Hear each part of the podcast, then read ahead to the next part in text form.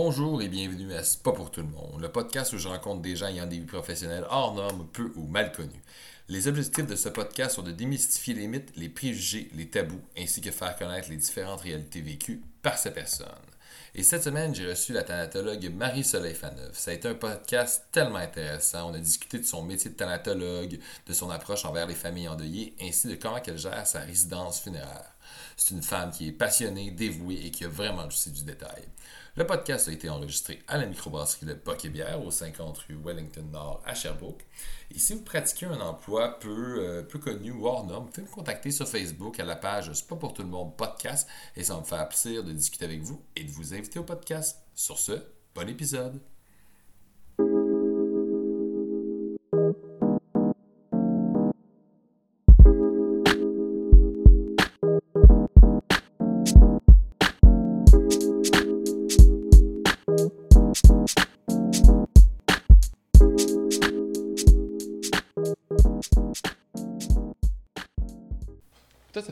Fait, combien de temps t'as ton salon? Euh, Huit ans cette année. Fait que 2013. Ouais, j'ai acheté en 2013. Tu avais fini en 2009. 2009, ouais. C'est quand même impressionnant, ça. C'est, ben en fait, c'est. Tu sais, quand on disait tantôt, quand quelque chose est dû, qui se met sur ta route, ben on dirait que tout là. Tu sais, moi, j'ai toujours voulu un salon funéraire, mais j'avais pas personne dans ma famille qui avait ça. Donc, c'est comme un rêve que je me disais, bah, tu sais, j'aimerais vraiment ça. Ouais. Puis, euh, ce salon funéraire-là est carrément arrivé sur ma route par hasard. Euh, moi, je travaillais à Saint-Constant. Au salon funéraire là-bas. C'est principal- là- euh, principalement là-bas que j'ai travaillé euh, quand j'ai fini mon cours. Puis dans le courriel de- du salon funéraire où je travaillais, les propriétaires de l'entreprise que j'ai acheté ont envoyé un courriel disant que c'était à vendre. OK. Fait que eux, ils n'ont pas publié ça nulle part. Là. Ils ont vraiment juste euh, été voir les salons funéraires qu'ils connaissaient. Moi, j'imagine qu'on contacte les, ceux qui connaissent en premier avant de mettre Ben, oui, j'imagine. Donc, euh, moi, j'ai vu ce courriel-là. Je l'ai comme laissé là, sans trop m'en occuper, mais sans l'effacer non plus. Puis, euh, deux semaines plus tard, je dis à ma collègue, c'est quoi ça? Elle m'a dit un salon funéraire à vendre. Je ah, un salon funéraire à vendre? je regarde ça, je contacte les propriétaires. Sainte-Martine, je savais pas c'était où. Euh, je m'en vais les voir. Euh, deux mois plus tard, je prenais possession du salon funéraire. Euh, Oh, putain, ça s'est fait vite. puis j'étais en compétition euh, pour l'achat de ce salon-là. Je le savais pas. Mais l'autre personne qui voulait acheter ce salon funéraire, c'était mon patron où je travaillais. Oh, ouais? Ouais. Tu Puis après? Je l'ai su après quand on a signé la- la- l'achat. Le- la famille Loisel, parce que c'était anciennement le salon funéraire Loisel, m'a dit T'es-tu de connivence avec ton boss J'étais comme Non. Elle dit C'est parce que c'est lui qui essayait d'acheter en même temps que toi. Oh, ouais. J'étais comme Oh my God, OK. Puis là, tu fais partie, euh, tu fais partie de l'ordre des. c'est une corporation. Une corporation des thanatologues. Ouais. Puis ça, ça, ça marche comment? Il faut que tu ailles ton cours, il faut que tu t'inscrives. c'est- Euh, non, en fait, c'est des, c'est, on peut se mettre membre de ça, c'est pas obligatoire. Un ordre, c'est vraiment là, les, les gens doivent se, doivent faire partie de l'ordre, mais dans notre cas, à nous, c'est volontaire. OK. Euh, donc, c'est euh, chaque salon funéraire ou chaque thanatopracteur, parce que tu peux avoir une adhésion en tant que thanatopracteur OK. ou en tant que propriétaire de salon funéraire.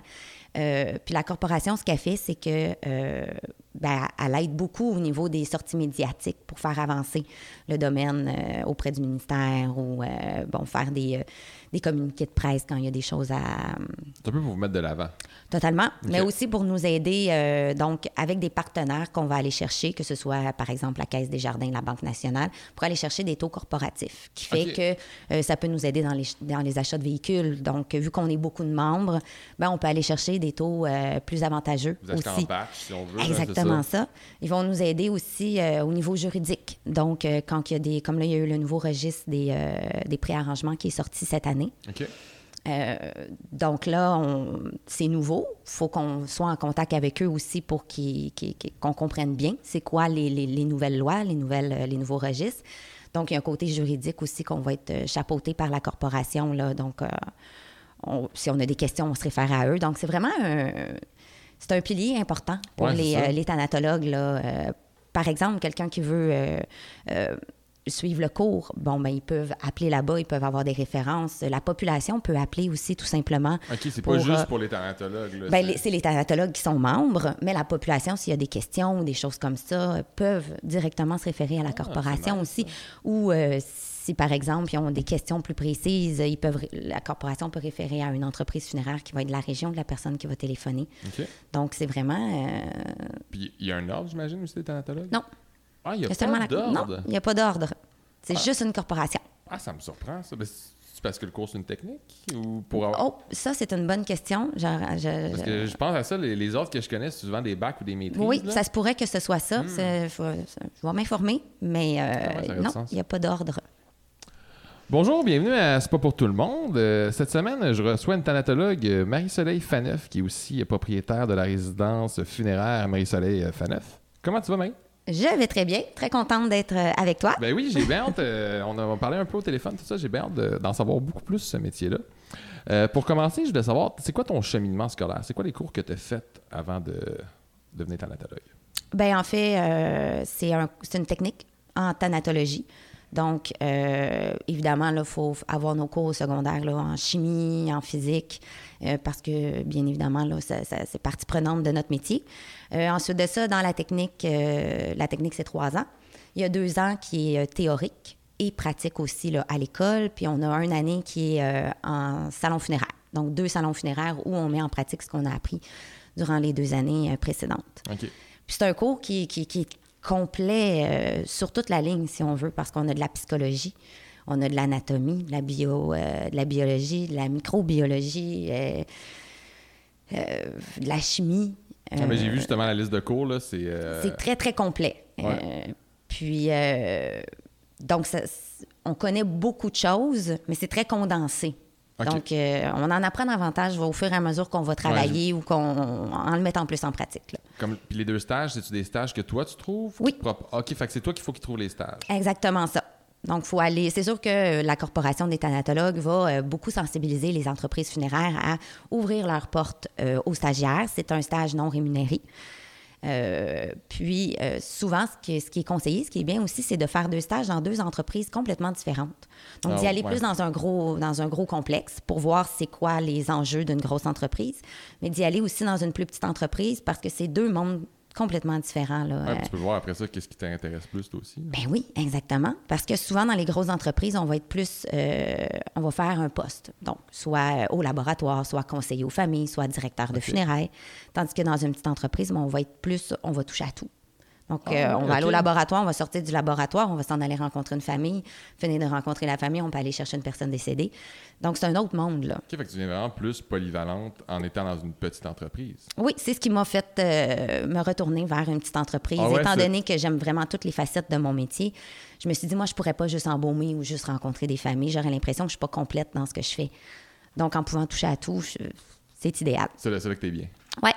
Ah, puis comment t'as fait pour découvrir que tu voulais devenir thanatologue? Parce que je pense que c'est une job qui est vraiment pas pour tout le monde. Toi, la piqûre, c'est quoi, c'est quoi la lumière au-dessus de ta tête? Ah, c'est fait pour moi. Ben en fait, d'aussi loin que je me souvienne, ce que j'aimais beaucoup, c'est tout ce qui était euh, côté investigation, euh, les, les- les crimes, tout ce qui était les, les- côtés plus morbide, comme on pourrait dire. Ouais. Ça m'intéressait beaucoup. Côté enquêteur, un peu. Oui, exactement. Puis, euh, de l'autre côté, j'aimais, j'aimais beaucoup la psychologie. Donc, j'aime aider les gens, j'aime écouter les gens, j'aime, euh, j'aime vraiment le, le contact humain. Donc, c'était de voir un métier qui me permettrait de toucher un peu à mes deux passions. Puis, j'ai découvert la thanatologie, puis j'ai fait « Oh mon Dieu, c'est tellement moi, là. » Mais c'est quelqu'un qui t'en a parlé? C'est ma mère. Ma mère, aussi bizarre soit-il, euh, quand elle a vu que j'aimais un peu la mort, si on veut, elle était comme, mon Dieu, tu sais, ma fille, es-tu normale? Parce Mais que- c'est le genre de une questions qu'un question parent que- peut se po- se poser. Ouais. Puis euh, c'est elle qui m'a dit, parce qu'elle en avait parlé à, à quelqu'un, qui a dit, mais pourquoi qu'elle s'en va, elle s'en va pas de thanatologue, tu sais? Puis J'étais comme, qu'est-ce que c'est? Alors, je suis allée au Collège de Rosemont pour faire une, une journée, pour voir comment ça se passait, qu'est-ce que c'était. Parce qu'avant de se lancer là-dedans, on peut appeler là-bas puis dire, ben moi, j'aimerais faire un stage d'une journée pour voir c'est quoi le métier avant de m'embarquer. Ça peut donner tout de suite une bonne idée si c'est fait Ben pour oui. toi ou pas. Là. Puis, euh, et voilà. Mais c'est vraiment une vocation. hein. Il n'y a pas, euh, bon, je vais aller thanatologue. non, c'est j'ai envie d'être thanatologue. Ouais, c'est dans l'ADN. Puis euh, ça, quand tu me parlais, tu me disais que tu as fini ton cours en 2019, tu as eu ta résidence en 2000. Tu as fini en 2009, puis tu as eu ta résidence en 2013. Euh, entre la fin de tes études puis le début de ta résidence, c'est où tu as travaillé? Principalement au Salon funéraire Prosain et Fils à Saint-Constant. OK. Puis c'est là-bas vraiment que j'ai eu la, la piqûre là, euh, d'être entrepreneur. étant thanatologue en chef, ben, tu sais, j'ai toutes vu les facettes du métier, que ce soit la comptabilité, que ce soit les directions de funérailles. Euh, donc, vraiment, ça m'a, ça m'a donné là, euh, envie. De... T'avais-tu fait un stage là-bas? Pas du tout. Ah non? J'ai travaillé dans un autre salon funéraire, puis. Ben, pas longtemps, là, en OK. fait. Puis, ben, je- sur un remplacement de congé de maternité. Après ça, ben là, je me ramassais comme plus de plus d'emploi. Donc, je me suis en allée euh, à Saint-Constant où c'était pour un autre congé de maladie. Puis après ça, euh, je suis restée là. OK. Puis ça arrive souvent que les gens font des stages puis sont engagés aussi qui font Oui, leur stage? Ça Ouais. arrive très souvent. C'est Ouais. assez régulier? OK. Moi, c'est juste que j'avais fait un stage à, Mor- à Longueuil, si on veut, puis un à Granby, ce qui n'était pas du tout dans mon territoire à moi. OK. Fait qu'après ça, ben, ça a été juste de, de, de, de me trouver un travail qui était plus proche de, de mon domicile. OK. Puis là, moi, je trouve ça vraiment intéressant. Euh, comment t'es arrivé à l'achat de cette maison-là? Parce que tu t'es quand même jeune. Moi, je trouve ça quand même assez impressionnant. Comment t'es arrivé à cet achat-là? Comment ça s'est passé? Euh, ben, en fait, justement, je travaillais chez Poisson et Fils, euh, puis j'ai vu euh, un courriel passer comme quoi qu'il y avait un salon funéraire à vendre. Alors, je suis allée voir là-bas euh, l'emplacement et tout. Puis honnêtement, j'ai, je suis tombée en amour vraiment avec la bâtisse. Ah, OK. c'est magnifique, très belle bâtisse, euh, champêtre, si on veut. Euh, vraiment. euh, donc, ça a été le, le- Quand je suis arrivée là, j'ai comme fait Oh mon Dieu, tu sais, c'est beau. Alors, euh, ensuite de ça, bon, le- le- les étapes d'un achat que, que- que j'ai dû improviser, que je connaissais pas. 25 ans quand même, acheter un salon funéraire, tu te lances dans le vide. Ben, juste acheter une maison à 25 ans, tu te lances dans le vide. Fait que là, j'imagine Oui. un- un- une résidence funéraire, c'est une autre game. Là. Oui, exactement. Puis, euh, ce serait à refaire. Je ne sais pas si je le referais, euh, dans le sens où euh, ça prend du guts. Puis, le, le- je dirais, faut pas réfléchir. Moi, j'ai pas réfléchi quand j'ai acheté. J'ai pas pesé le pot, j'ai pas pesé le compte. Je me suis lancée là-dedans. J'ai dit, c'est ça que je veux, j'y vais. veux, ouais.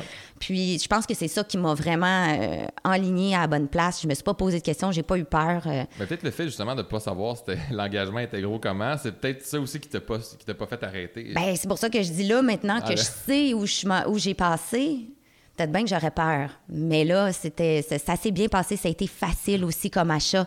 Avec les propriétaires, il y a eu un, un lien de confiance immédiat. Il y a vu. euh, c'était, ça a été un achat facile. Ça, ça pas- il n'y a pas eu de moment que ça a été tellement complexe, tu t'as fait comme, OK, je fais dessus la bonne Non, affaire. puis j'ai pas eu de bâton dans les roues. hein, tu sais, j'ai pas eu de problème de financement. J'ai pas eu de problème de rien. Tu comme tout s'est enchaîné. En deux mois, j'étais propriétaire du salon En deux funéraire. mois? Deux mois, euh, je gaulais ça, là, vraiment. Là, euh, C'est vraiment, euh, ouais, c'est vraiment très rapide. On va faire une petite pause. Oui. On va nous parler un peu de ta résidence funéraire. Qu'est-ce qui te passionne euh, dans, dans ta résidence? Qu'est-ce que tu amènes de différent et les services que tu offres? Euh, en fait, je. Si je vais un peu avec mon slogan, mon slogan, c'est euh, Sous nos ailes, vers le repos éternel. Donc, moi, je pense que ce que j'apporte vraiment aux gens, c'est de les prendre sous mon aile quand le décès survient. Puis, je les emmène, je les guide vers le repos éternel de la personne décédée. Donc, je pense que j'apporte vraiment le côté euh, chaleureux, humain, réconfortant, serein aux familles qui passent chez moi. J'ai pour, pour objectif, si on veut, qu'à la fin d'une funéraille, étant donné que c'est moi qui ai suivi le processus au complet, euh, quand les gens me disent merci, tu nous as fait du bien, on a apprécié tes services, je me dis si je peux rendre agréable un moment pénible dans la vie des gens, ben pour moi, là, je l'ai gagné ma paye. Donc, euh, c'est vraiment ça. Je pense qui me démarque, c'est vraiment le petit côté moment que j'ai avec les familles. Chez moi, c'est pas des clients, c'est mes familles. C'est vraiment des gens euh, importants. Je pense que ce qui me démarque beaucoup aussi, c'est le... Je suis une personne très dévouée, euh, disponible. Donc, puis extrêmement perfectionniste. Donc, le souci du détail, je l'ai dans tout. Donc, tout est calculé, tout est bien placé, puis les gens le remarquent, que ce soit, que ce soit autant euh, quand un corps est exposé. Tu sais, les petits détails, les petits côtés coquets chez les femmes, euh, je l'apporte beaucoup. C'est ça souvent qui amène une différence. Ben oui, énormément. Les gens vont le remarquer, là. euh, tu sais, le vernis à ongles. Ah, mon Dieu, ça fit avec son rouge à lèvres. Ou, euh, ok, ok, vraiment? Ah, wow. oui, j'ai vraiment ce petit côté-là, euh, la petite touche délicate là, que, que je vais apporter. Donc, il y a ça qui me démarque beaucoup. Il y a aussi, on a l'image du thanatologue un peu d'autrefois, hein, communément appelé les croque-morts. Ah C'est oui. Des fois, là, très typique, très, euh, très Froid. sobre, froid, exactement. Chez moi, euh, C'est pas du tout ça. Je suis chaleureuse, je suis souriante. Euh, quand je fais des funérailles, j'y vais avec des chapeaux, avec des plumes. Je vais y aller avec des souliers en cuir pétant. Donc, j'emmène un côté euh, coquet, mais très professionnel. Ah, Ça, je me le fais très dire. différente de, Oui. de l'idée qu'on a des thanatologues, justement. là. Oui, puis ça, je me le fais dire souvent. Souvent, je me fais euh, arrêter au funérailles. Mon Dieu, que t'es belle, tu sais, comment t'es habillée. euh, ça, ça, fait, ça fait du bien de voir ça. C'est, c'est différent. Fait que j'apporte vraiment un côté coloré, mais sobre à la fois. Ah, c'est Donc, je, intéressant. ouais, je teinte vraiment mon entreprise à ma personnalité. Puis, euh, les gens apprécient ça beaucoup. Ouais, mais c'est ça. Puis, tu sais, euh, j'imagine une famille qui vient justement de faire des commentaires, justement, tu sais, qui, qui ont, ils ont aimé ton approche. Comment t'as été? C'est la plus grande paye que tu peux avoir. Ben.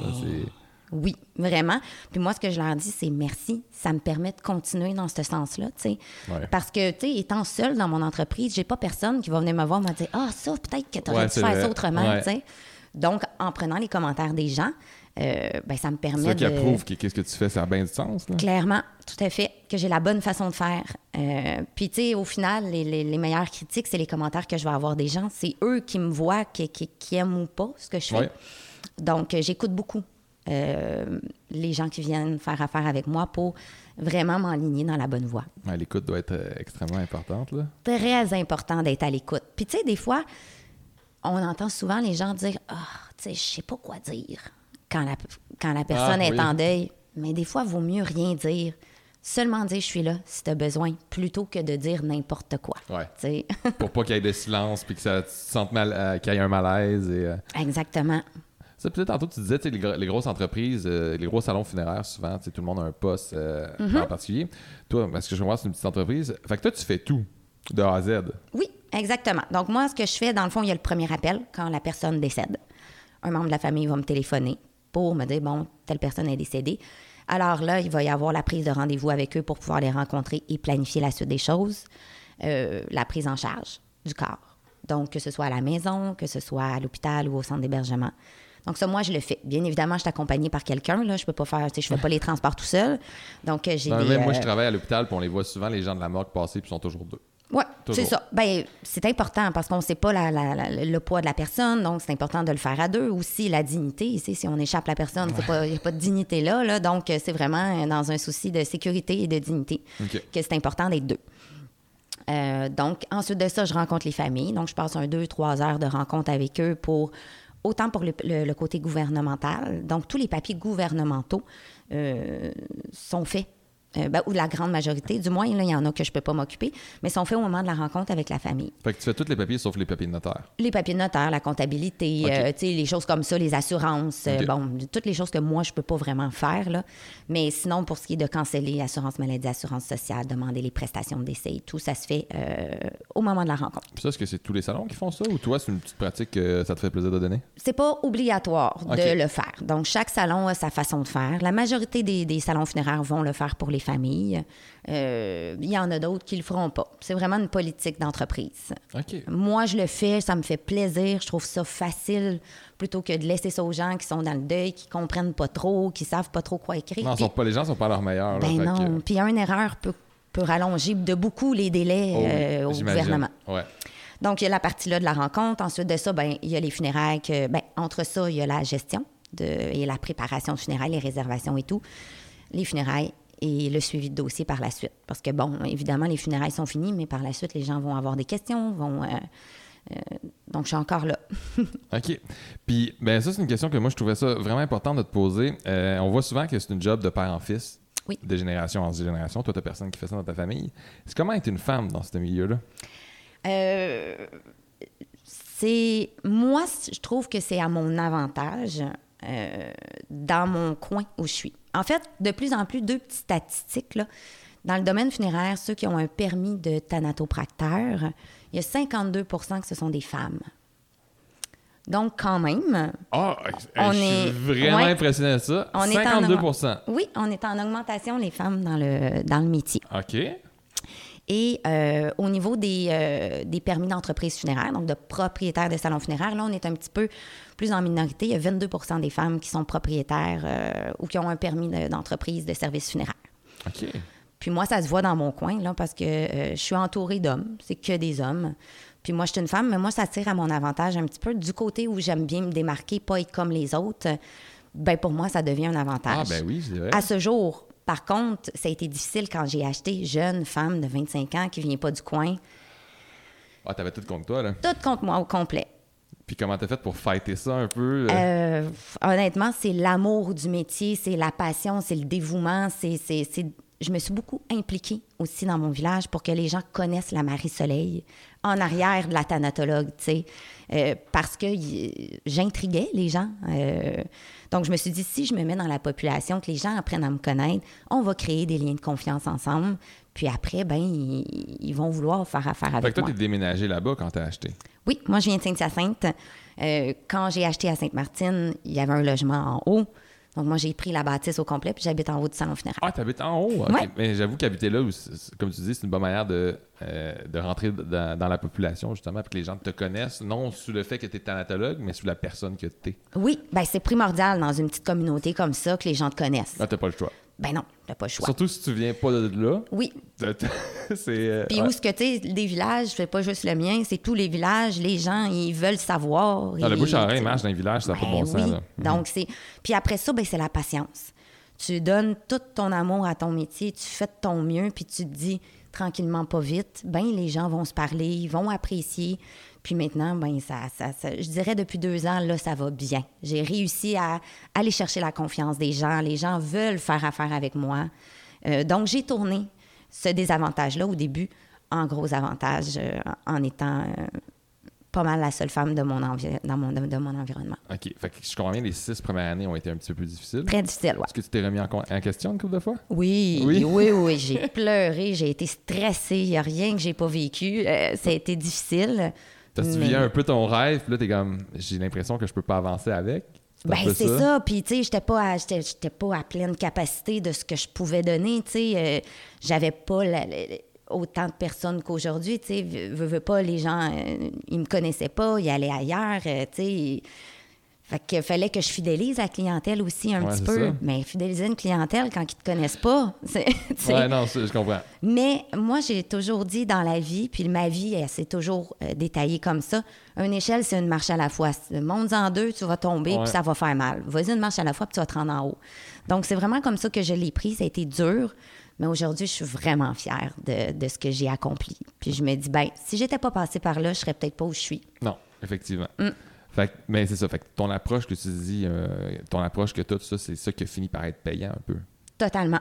Vraiment, vraiment, euh, c'est ça qui a été. euh, je le sais que les gens, c'est vraiment ce que je leur apporte. Tu sais, moi, je suis une conseillère, je suis pas une vendeuse. Tu sais, on pense souvent qu'on vend des services funéraires. Bien entendu, il y a un prix associé à ça. Là. On n'a pas le choix. On est une entreprise comme une autre.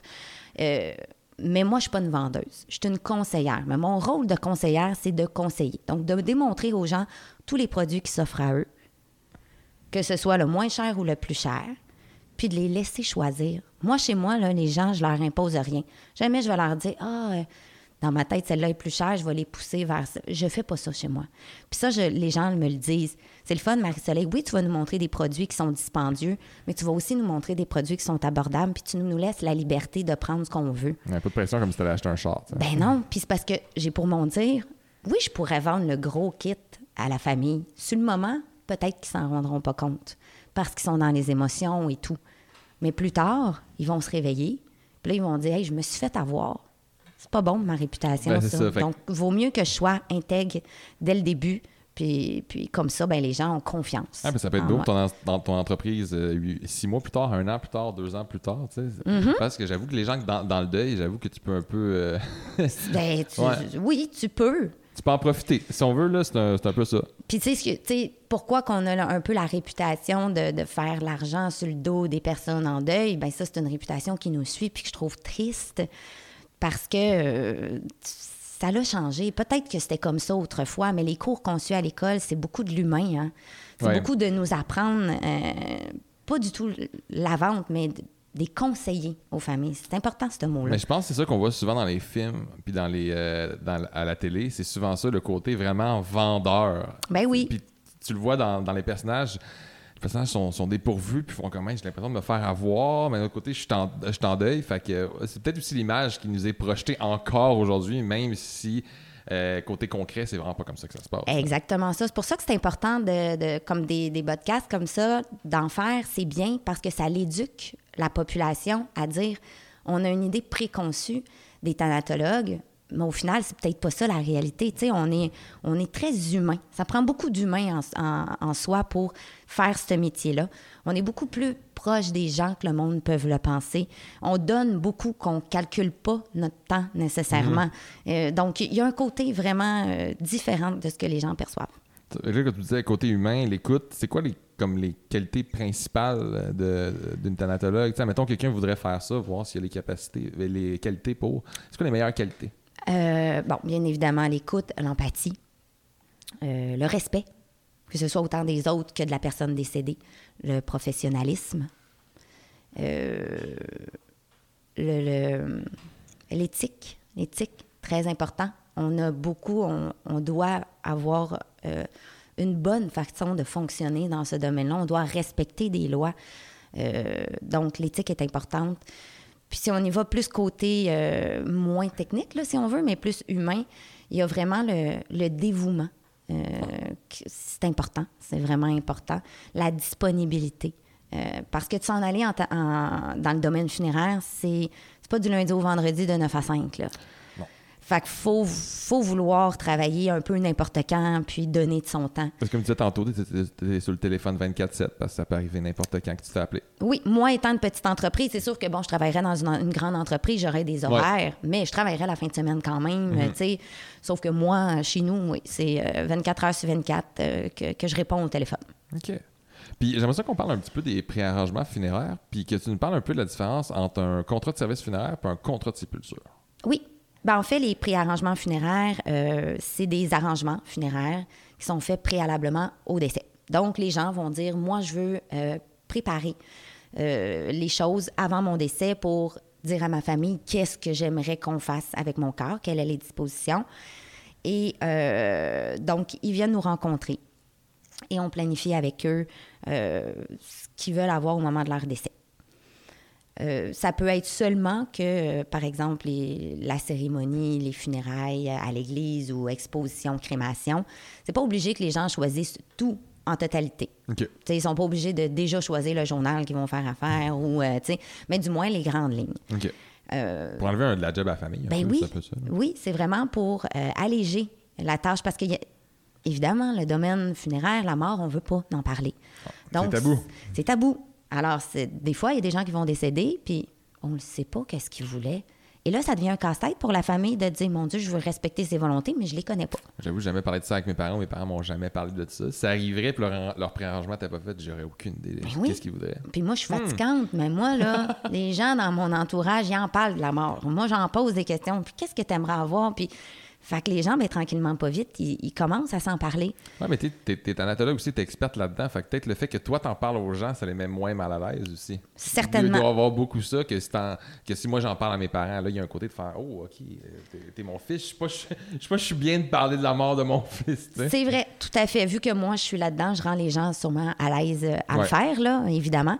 Euh, mais j'encourage quand même n'importe qui de, de- de le faire parce que c'est important. Ah, mais je vais le faire, ça. J'avoue que j'ai jamais eu cette conversation avec mes parents. ouais. Puis tu sais, c'est de le faire dans la joie, hein, dans, un, dans, une, dans un souper qui est agréable. C'est pas obligé de faire ça, ben, ben solennel, assis sur le divan, là. ça peut être agréable, mais c'est important. OK. Euh, donc, c'est ça. Les préarrangements, c'est vraiment de choisir euh, notre disposition finale. Ça allège la tâche aux familles aussi parce que dans les euh, contrats, on va aller chercher beaucoup d'informations pour compléter les papiers gouvernementaux au moment du décès. Donc, ça évite aux membres de la famille d'avoir à tout rechercher Ouais, les documents légaux. Donc, il y a cette partie-là aussi. Euh, puis les préarrangements, je vais faire une petite, euh, une petite parenthèse euh, sur ça. Là, il y a le registre des préarrangements qui est sorti depuis, depuis cette année. Donc, avant, il n'y avait pas de registre. Donc, les préarrangements, c'est chaque entreprise qui ont leur contrat. Pour le moment du décès, la famille doit contacter le salon funéraire en question pour dire OK, ma mère, mon père est décédé, on va mettre en place ce qui a été conclu dans le contrat. OK. Maintenant, avec le nouveau registre, euh, on va devoir, les entreprises funéraires, aller mettre, euh, entrer les, les- les préarrangements dans ce registre-là. Donc, si toutefois, il y a des gens qui n'étaient pas au courant que son père euh, avait un préarrangement, mais chaque salon funéraire doit faire une petite recherche dans le registre pour être certain que euh, il n'y a pas un préarrangement qui a été Ouais, conclu dans une autre entreprise funéraire. Pas qu'il y en ait deux, en gros. Pas qu'il y en ait deux, exactement. Euh, c'est pas que. euh, souvent, c'est que les gens ne savent. Tu sais, comme c'est pas répertorié, si la famille le met pas au courant, on met pas la famille au courant. Top de le savoir, là. Ben là, ils peuvent pas le savoir, c'est pas de la faute du salon funéraire, pas plus que de la famille. Donc, il y a ce côté-là qui, euh, qui va être un peu avantageux pour, euh, pour les familles. Mais les préarrangements, c'est bien, euh, c'est bien géré aussi. Nous, on se doit de déposer l'argent euh, que les familles nous donnent dans un compte et qu'on ne peut pas toucher jusqu'au décès. Comment ça marche, ça? Euh, ben en fait, on a un délai de 45 jours pour déposer l'argent. Il y a un certain montant qu'on peut se garder. là. Il y a 10% que l'entreprise funéraire va se garder du montant pour euh, opération des Ben, comptes et tout, là, évidemment. La balance est déposée en fiducie. Et au moment du décès, là, on peut aller chercher l'argent pour l'utiliser. Donc, ça fait qu'on n'utilise pas l'argent des familles, des gens, pour rouler notre entreprise Exactement. et que si toutefois on faisait faillite, eh bien que les familles perdent euh, cet argent-là qu'ils ont, euh, ont donné. C'est une très bonne chose. Donc, c'est bien géré, c'est bien fait, c'est euh, c'est- ça. C'est fait en sécurité, puis on- les gens reçoivent les confirmations comme quoi que ça a été déposé. Donc, ça, c'est vraiment le côté contrat de préarrangement. Euh, si on y va contrat de sépulture, en fait, une sépulture, c'est le lieu de disposition finale où ce que le corps ou les cendres sont déposés. Donc, c'est un contrat qui dit euh, je vais être déposé dans un columbarium, dans un cimetière, dans Un un. columbarium? Oui, un columbarium, c'est une place euh, dans un salon funéraire, dans un. Il y en a qui, qui en a dans les églises où on dépose les urnes. Ah, OK. Donc, les gens peuvent louer 5 ans, 10 ans, 15 ans, 25 ans. OK. Il y a des mausolées qui sont des grosses bâtisses euh, qui peuvent être soit sur les salons funéraires ou, ou dans les cimetières. Et là, il peut y avoir des cryptes. Donc, les corps peuvent être mis dans les murs des mausolées au lieu d'être enterrés dans les cimetières. Ah, ouais. Oui. Donc, euh, il y a, comme il y a des salons funéraires à Montréal qui ont des, euh, des mausolées comme ça, avec des espaces de cryptes pour aller déposer les cercueils à l'intérieur. Puis pourquoi les gens seraient plus intéressés par ça, mettons, que dans, dans un cimetière? Ben en fait, c'est euh, c'est surtout les, euh, les, les- les autres cultures. Là. Si on regarde, par exemple, les Asiatiques ou les Italiens, c'est des, des coutumes qu'ils vont utiliser selon leur, leur culture à eux, si on veut. Donc, ils vont prioriser les cryptes euh, plutôt que la terre. Euh, Ah, Le corps se préserve, euh, il se décompose pratiquement pas ou c'est très, très long. C'est préservé. Donc, il n'y a pas de contact euh, avec la terre ou avec... euh, Puis l'autre, ça, c'est le contrat de service funéraire. Ça, j'imagine, c'est tout. c'est un peu comme la cérémonie, si on veut. Ben, le contrat de service funéraire, en fait, c'est on reprend un peu, on reprend un peu le préarrangement. Donc, c'est un contrat de service funéraire, ça se fait au décès. OK. C'est pas un préarrangement. C'est vraiment le contrat qui se fait au moment du décès. Donc, quelqu'un qui n'a pas fait ses préarrangements décède. Ben là, on, on a tous les services, que ce soit le transport du corps, euh, la- l'embaumement, la crémation, funérailles à l'église ou au salon funéraire, euh, les signets, les avis de décès dans les journaux. euh, puis là, ben, on établit dans ça, bon, ben, est-ce que c'est une crémation, une inhumation? euh, et voilà. Fait que c'est ça, le contrat de service funéraire, ça se fait au moment du décès. OK. Puis côté un petit peu plus historique, là, depuis quand qu'on embaume? Puis c'est quoi la raison de l'embaumement? Euh, le, nous, on utilise le formaldéhyde.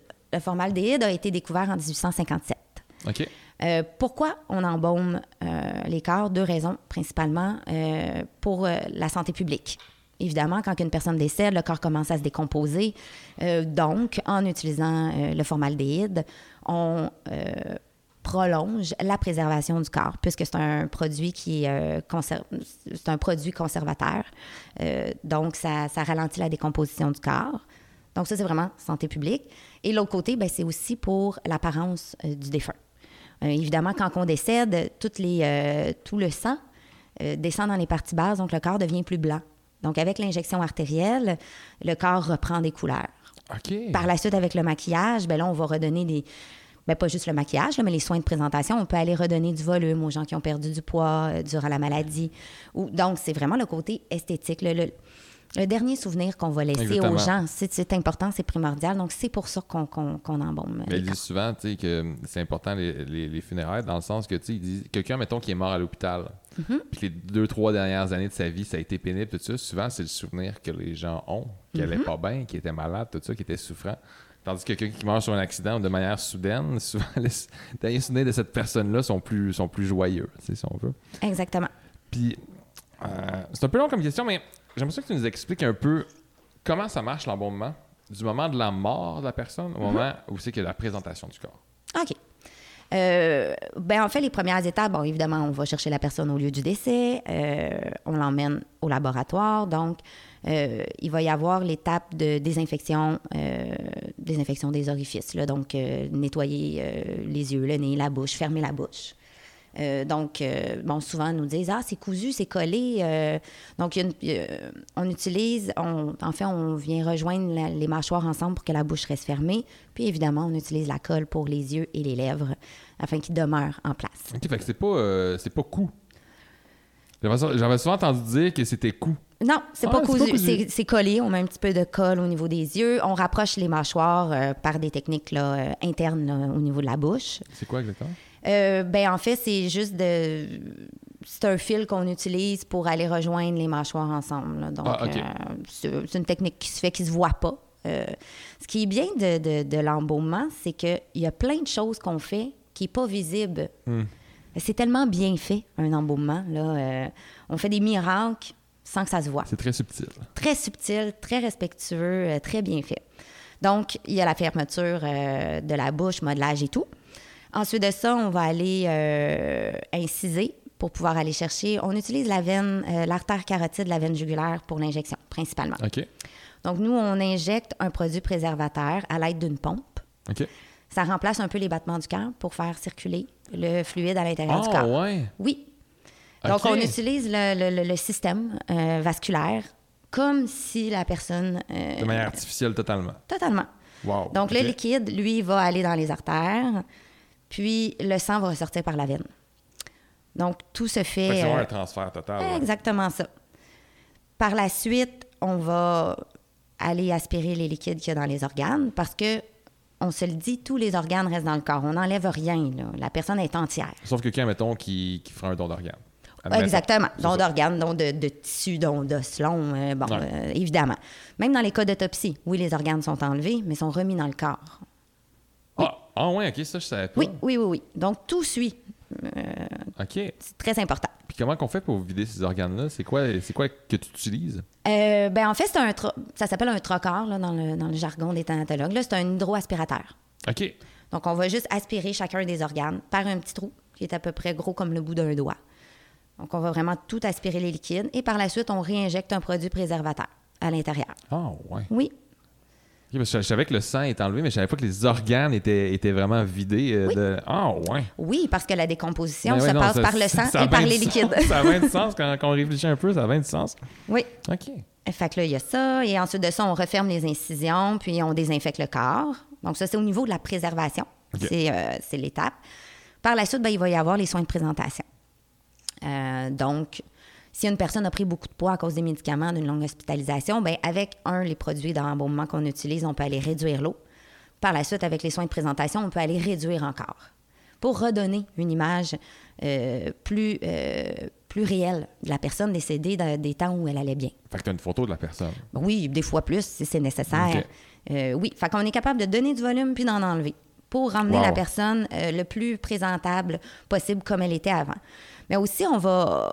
on- faut se fier à la morphologie des gens. C'est là le côté artistique des thanatologues, c'est que euh, si une personne est hospitalisée pendant longtemps, veut, veut pas, la famille a suivi cette hospitalisation-là, a suivi la perte de poids, a vu la personne se détériorer. Si moi, durant euh, les soins de présentation, je vais redonner le volume d'avant qu'elle soit malade, mais là, la famille va me dire, mon Dieu, je le reconnais pas. Parce que, veut, veut pas, la morphologie de la personne malade va changer. Puis comme ils vont l'avoir vu dépérir tranquillement, pas vite, faut que je ramène, mais équitablement, Équitablement. pour que la personne, vraiment, elle se ressemble. Ça, c'était à ta, à ta discrétion ou souvent tu as des demandes euh, de la famille? Euh, c'est à ma discrétion. OK. C'est sûr que moi, ce que je leur dis, c'est écoutez, si la personne a perdu du poids, je vais aller donner ce qu'il faut pour la ramener le plus possible. Ou inversement, si les gens me disent, ah, elle a beaucoup enflé. Fait que moi, je leur explique écoutez, je vais, je, je vais aller au maximum de ce que je peux faire pour ramener la personne le plus semblable aux photos que vous allez m'apporter. Puis là, à partir de là, ben, euh, j'exécute mon travail avec mon œil d'embaumeur. Puis euh, la famille, par la suite, dit, euh, voit ce qu'il y en est, puis constate euh, les résultats. OK, puis admettons du... euh, L'embaumement, c'est environ en termes d'heures. C'est combien de temps que ça prend? Du moment où on, le- on met le, le corps sur la table, aller jusqu'à la mise en cercueil, là, on peut calculer environ trois heures. Ça peut être moins. Ah, je Ça peut être plus, plus. que ça. Non, en, en règle Ça va quand générale. même vite. c'est- Oui, ça va quand même bien. C'est sûr, des fois, c'est plus long. Là. Mais tu sais, on calcule une bonne heure de finition, dépendamment encore euh, de quoi la personne est décédée. Mm-hmm. là. Mais pour les soins de présentation, c'est une bonne heure, des fois plus.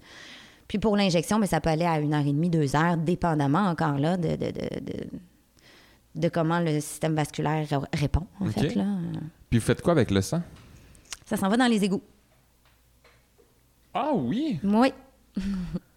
Ah, ça, ça me surprend. Je savais même pas que c'était comme légal, si on veut, de mettre du sang. Ouais, OK. Oui, Ah, tout simplement. tout simplement. OK. Puis, euh, c'est quoi les bienfaits de faire un, un embaumement? On s'en doute un peu, mais plus, précis, plus en profondeur, c'est quoi que ça amène? À la famille, À la famille, à la, ben, à la famille, puis un peu à la mémoire de la personne. Oui, ben en fait, c'est la dignité. hein. Bien évidemment, euh, dépendamment des, des causes et circonstances du décès, euh, il y a des personnes qui ne seront pas décédées dans la dignité nécessairement. Euh, donc, ça leur amène une certaine dignité. Ils partent, puis ils sont à leur meilleur, si on peut dire ça comme ça. Euh, mais aussi pour la famille, j'ai pour euh, façon de penser qu'on est tout un petit peu Thomas. Donc, on a besoin de voir pour croire, pour comprendre. Donc, c'est important de, de- de- prendre ce moment-là, aussi difficile soit-il, mais pour réaliser la perte de la personne. Les- le cerveau, il comprend quand il voit, puis il trouve ça difficile, certes, mais c'est important. Aussi, on a tendance à penser que euh, les personnes endeuillées, ça s'arrête aux membres proches de la famille.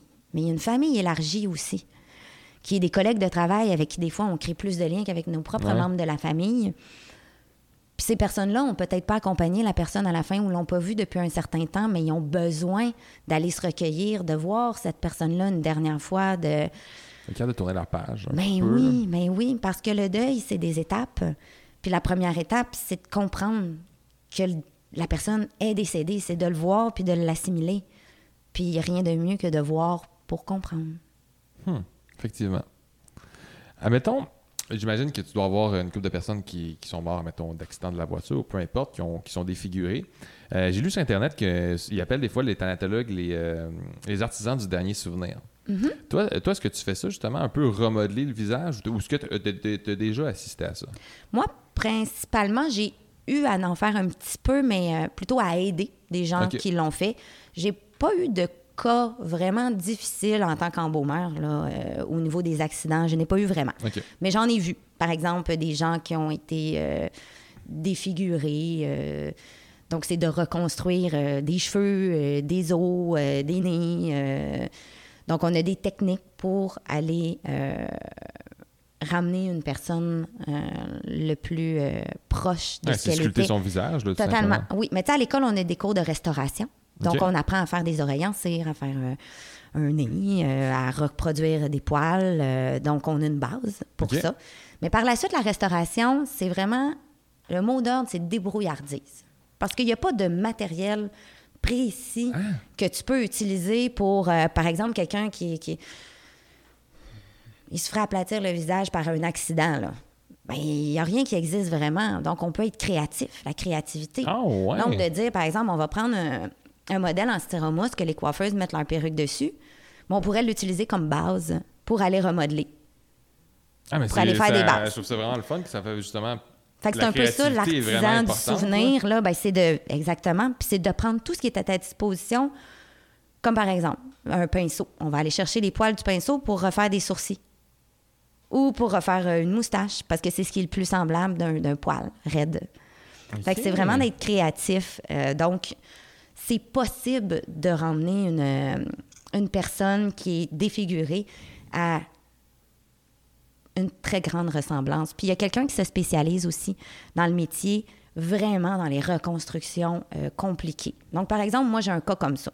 Puis j'en fais pas souvent. Je me dis, c'est un enjeu, mais je sais que c'est possible. Ben, je peux faire appel à cette personne-là, puis elle va venir s'occuper euh, de la personne parce qu'elle, elle a les techniques. Elle a fait des. euh, elle a. euh, elle a été étudier un peu les effets spéciaux qu'on peut C'est ça, retrouver. j'allais dire, tu dois devenir les- thanatologue, puis ensuite faire un cours complémentaire pour vraiment te spécialiser. Exactement. Que les effets spéciaux, c'est Ben, assez bon. ouais. C'est idéal. Fait que, euh, oui, c'est vraiment. euh, c'est la créativité, la débrouillardise qui est le. qui est le- les mots-clés. Et la patience. Parce que quand que tu euh, commences un cas comme ça, tu peux pas dire je vais finir dans trois heures. C'est. euh, Non, c'est- Je vais je vais finir quand quand je vais avoir le résultat que je veux. OK. Puis, tu sais, j'imagine qu'il y a un membre de la famille ou un ami de la famille qui vient un peu valider avant que avant qu'il y ait la présentation pour faire comme, OK, ça ressemble quand même au visage ou? Oui, parfois ça peut se faire, on peut faire venir quelqu'un qui va venir voir avant. ça? Parfois, ça peut se faire aussi à même. euh, tu sais, quand c'est des cas comme ça, là, très souvent, il va y avoir une période où on va dire à la famille venez dans l'intimité, voir la personne. Si vous voulez, on laisse le cercueil ouvert. Si vous voulez pas, on ferme le cercueil. Ah, parce qu'il y a toujours cette possibilité-là ben aussi. oui. Mais en temps normal, beaucoup de gens vont laisser les cercueils ouverts. euh, parce que finalement, ils sont comme Oh mon Dieu, je m'attendais pas à ça. Tu sais, quand on a l'impression qu'il n'y a rien de possible, puis que là, on arrive avec un résultat comme ça, ben, ils se disent ça va valoir la peine que les autres le voient maintenant, qu'il n'y ait pas l'image de, de, de l'accident. Ouais, c'est sûr, mais c'est sûr que c'est ça que t'as en tête, t'as l'image, là, c'est sûr. Exact. Ben oui, c'est certain. Fait que ça l'emmène vraiment le, le- la possibilité de revoir la personne même après une tragédie. OK. Puis, c'est possible d'expo- euh, d'exposer un corps sans l'embaumer? Oui, c'est possible, mais c'est très euh, logistique. Donc, euh, dans un délai de 24 heures après le décès, euh, on peut présenter, exposer aux gens la personne euh, décédée. Évidemment, on ferme toujours les yeux, la bouche, on fait une préparation, là, tout de même. Le but, c'est vraiment de laisser une belle image. Donc, on peut le faire sans problème. De 24 à 48 heures, c'est aussi possible de le faire sans que la personne ait De été... 24 à 48 heures? Oui. Par contre, la personne doit avoir été réfrigérée à une température de 4 degrés et moins Ouais, parce que, ok, ouais. pour euh, ralentir la décomposition. Et là, immédiatement après sa sortie de, de- de la salle réfrigérée, là, le, le- le corps peut être présenté à la famille. Mais il faut qu'il y ait eu une Ça réfrigération. me surprend quand même 40 à 24 à 48 heures. Oui. Ben, souvent, ce qui va arriver, c'est que, tu sais, des fois, ça, on n'est pas capable, de, de- de- de- entre le moment du décès puis le- la rencontre de la famille, de respecter le 24 heures. Bon, parce que d'un centre d'hébergement, la personne est décédée à 8 heures le soir. Un petit peu plus tard, le médecin passe. Après ça, il y a le transport. Là, la, la famille vient pas toujours nous rencontrer la journée même. Des fois, ça va être le lendemain. Oups, on a déjà 24 heures de ouais. passé. Ça, peut- ça passe vite, ouais. Oui, donc c'est pour leur permettre, euh, parfois avant la crémation, si euh, les gens veulent identifier, hein, parce que c'est important d'identifier les personnes, alors il faut qu'on puisse leur présenter. Donc c'est là un peu où notre délai de 48 heures, là, euh, on en a besoin. Et dépasser ça, ben là, bien évidemment, il faut qu'il y ait, euh, faut qu'il y ait euh, embaumement. OK. Puis ça serait quoi la raison que les gens voudraient ait, euh, que le, corps, le corps soit exposé sans qu'il soit embaumé? Ben, il y en a qui, c'est beaucoup la, le côté écologique. Tu sais, par exemple, euh, moi, je veux que la personne aille en terre le plus écologiquement possible, tu sais, parce qu'on s'en va vers là aussi. Donc, si on met un produit préservatif dans le corps, ben là, c'est, c'est moins écologique, ça, mettons. Ah, je, peux, je peux comprendre. Fait qu'il y a ça. Il y a aussi certaines euh, cultures que eux, c'est le corps à l'état pur le plus possible. Donc, on respecte les délais pour pas qu'il y ait d'embaumement parce que dans leur coutume à eux, ça se fait pas d'aller euh, faire ça. Fait qu'il y a ça aussi qui va faire. euh, Là, tu dis qu'il y a du monde qui font ça pour le côté écologique, puis tu dis que ça s'en va plus par là. Ça te fait peur pour ta job, ça? Euh, ben, pas nécessairement. Là, je pense qu'on va. euh, on peut mixer Les deux, ouais. les deux ensemble. On s'en va vers là dans le sens que on a un travail à faire sur ça. On s'en va de plus en plus vers là, mais étape par étape. Mais non, je pense qu'on va. euh, Vous allez survivre? Oui, oui, oui. Je pense qu'il y a des techniques. euh, tu sais, on va quand même devoir préparer les corps d'une certaine façon. C'est peut-être juste avec des produits qui vont être plus écologiques, justement. On va peut-être découvrir autre chose que le formaldéhyde. Mais il y, a une ou, propre- euh, il y a une préparation quand même à mais- faire, peu importe. Exactement ça, tout à fait. Puis, OK, la prochaine question, c'est un peu plus touché. Euh, psychologiquement, comment tu fais quand t'embaumes un enfant? Ça, c'est euh, c'est une bonne question. En fait, pour moi, un corps, c'est inerte. Il n'y a pas de vie à l'intérieur. Alors, quand j'embaume un enfant, c'est pas au moment où je suis avec cet enfant-là dans mon laboratoire qui est problématique, c'est vraiment euh, le côté émotionnel que je vis avec la famille. C'est là où je trouve ça plus difficile, c'est de ressentir la douleur euh, des parents. Ben, c'était ma prochaine question, justement. Comment tu gères une famille, justement, qui est en deuil d'un enfant? Euh, avec la plus grande délicatesse au monde entier. Vraiment. Euh, avec la patience. Parce que souvent, ils, ils veulent pas du tout planifier des funérailles. C'est normal, là. Donc, tout est très long. faut leur laisser le temps. faut pas les brusquer. faut... euh, Puis, il faut leur trouver des petits moments, euh, les emmener à personnaliser un petit peu plus ou à prendre part un petit peu plus à la participation. Euh, je donne un exemple. Moi, j'ai eu un cas à un moment donné, euh, un petit bébé qui était pour euh, être euh, incinéré pour la crémation. Puis sur le contenant, j'ai invité euh, les membres de la famille à écrire un petit mot, à faire des dessins. euh. Fait que, tu sais, c'est d'essayer de, les amener à personnaliser, à s'impliquer euh, dans les, les, les étapes de, de- de préparation des, des funérailles. Mais il n'y a pas de... C'est ça. C'est- d'être patient. Il y a pas de technique Il n'y a magique, pas là. de technique magique du tout. C'est d'être humain. Moi, c'est le, le cas où j'ai eu ce, ce petit bébé-là. C'était le cas où j'ai été le plus humaine dans mon métier, où j'ai eu de la peine, puis que je me suis pas gênée de le dire à la famille. C'est sûr qu'en temps normal, on, on est là pour aider. Hein? Donc, il ne faut pas se mettre à pleurer à tout bout de champ, quand vrai. même. Mais dans un cas comme ça, le fait que euh, je, je- je partageais un peu leur souffrance, ça les a réconfortés. Tu sais, ils ont vu qu'ils ils faisaient affaire avec une professionnelle, mais qui était Humaine. humaine, vraiment. Fait que c'est d'être humain avec eux.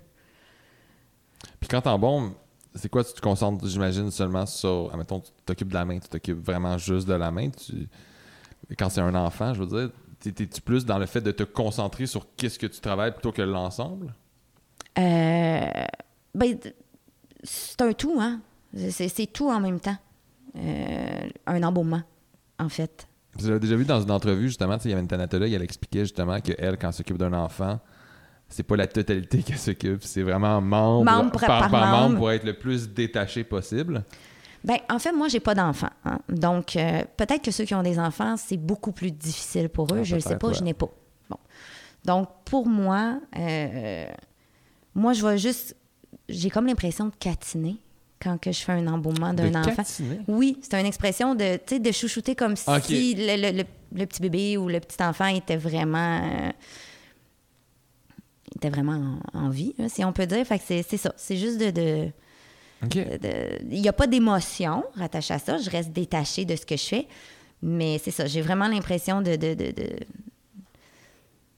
de le dorloter, de le catiner. de- Puis est-ce que tu trouves ça difficile personnellement quand justement tu as une famille justement pour un enfant qui est mort ou toi genre peu importe peu importe c'est qui genre tu te sens à l'aise euh, par rapport à ça puis dévoué ou quand c'est un enfant tu trouves ça un petit peu plus touché?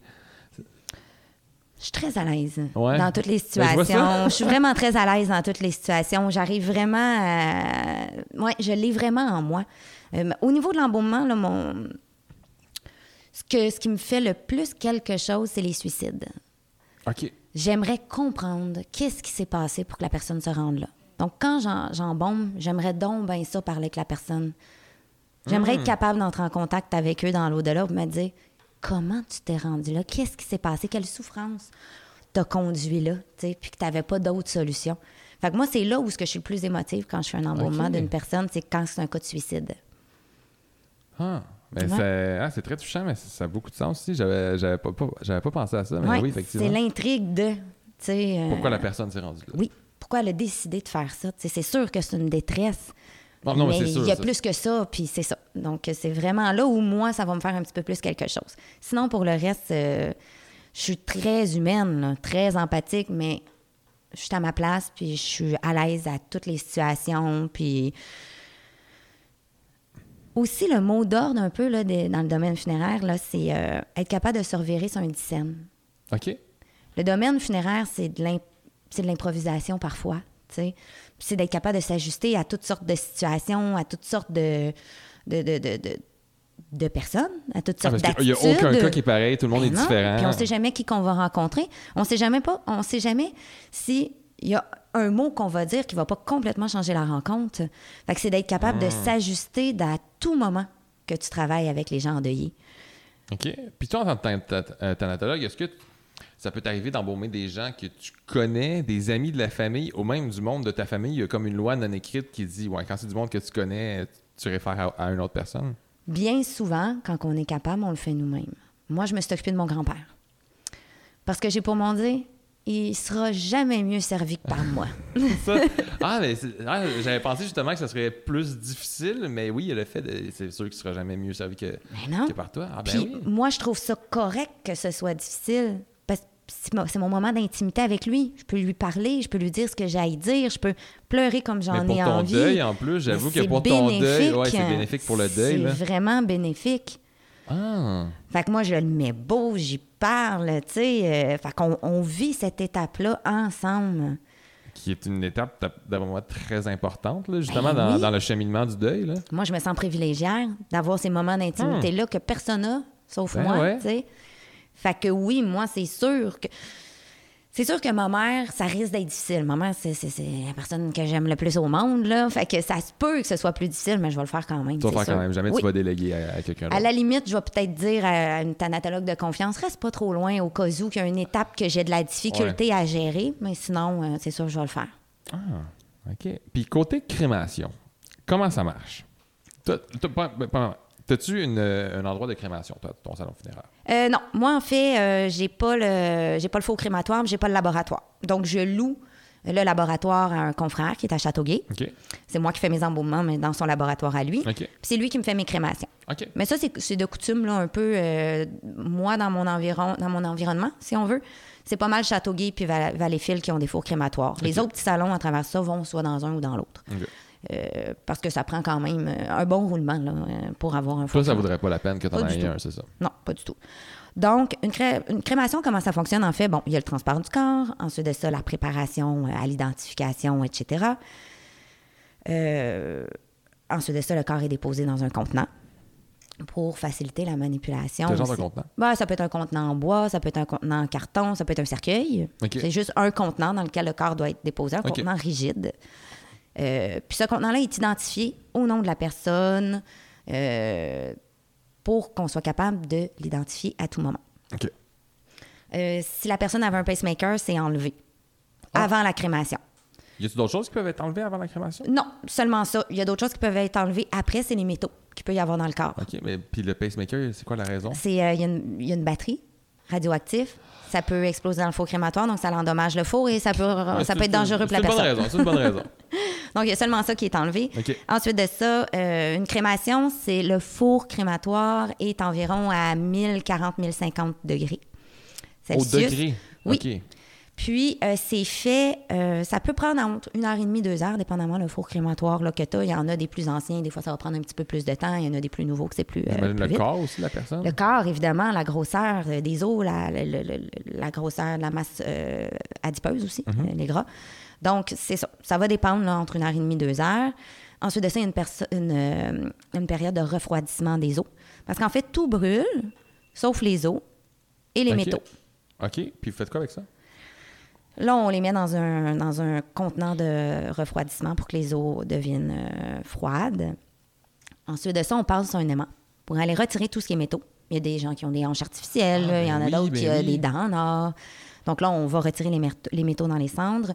Et euh, les os sont mis dans un, dans un broyeur, si on veut. C'est comme un gros chaudron Mhm. avec des lames au fond. C'est ce qui fait qu'on ramène les os en poussière. OK. Puis après ça, ben, c'est mis dans l'urne. OK. Donc, au total, ça peut durer trois heures. Mettons, si on calcule là, euh, la crémation, le refroidissement, puis euh, la mise en urne. OK. Fait que si je comprends il n'y a vraiment pas tous les établissements qui ont ça. Il faut quand même avoir un bon roulement.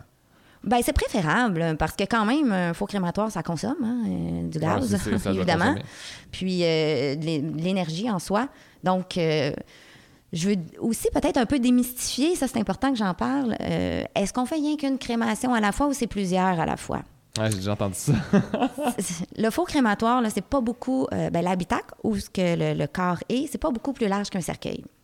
Donc, c'est une personne à la fois, mais souvent, on va en faire plusieurs dans la journée. Ouais, c'est ça, c'est c'est- elle a la différence. Oui, elle a la différence. C'est très important. C'est pas tout le monde ensemble qu'on split les cendres. Ouais, serait ordinaire. Donc, c'est pour ça que c'est bien qu'il y ait un roulement parce que, tu sais, si une journée, il il n'y a pas suffisamment de crémation, ben on partira pas le four, on va attendre le lendemain, puis là, on va pouvoir en faire euh, plusieurs. Donc, il faut qu'il y ait un roulement. Parce que sinon, de laisser toujours marcher le four, c'est pas l'idéal. S'il n'y a, pas- il y a pas de volume de crémation. là. OK. Puis toi, c'est quoi ta vision de la mort?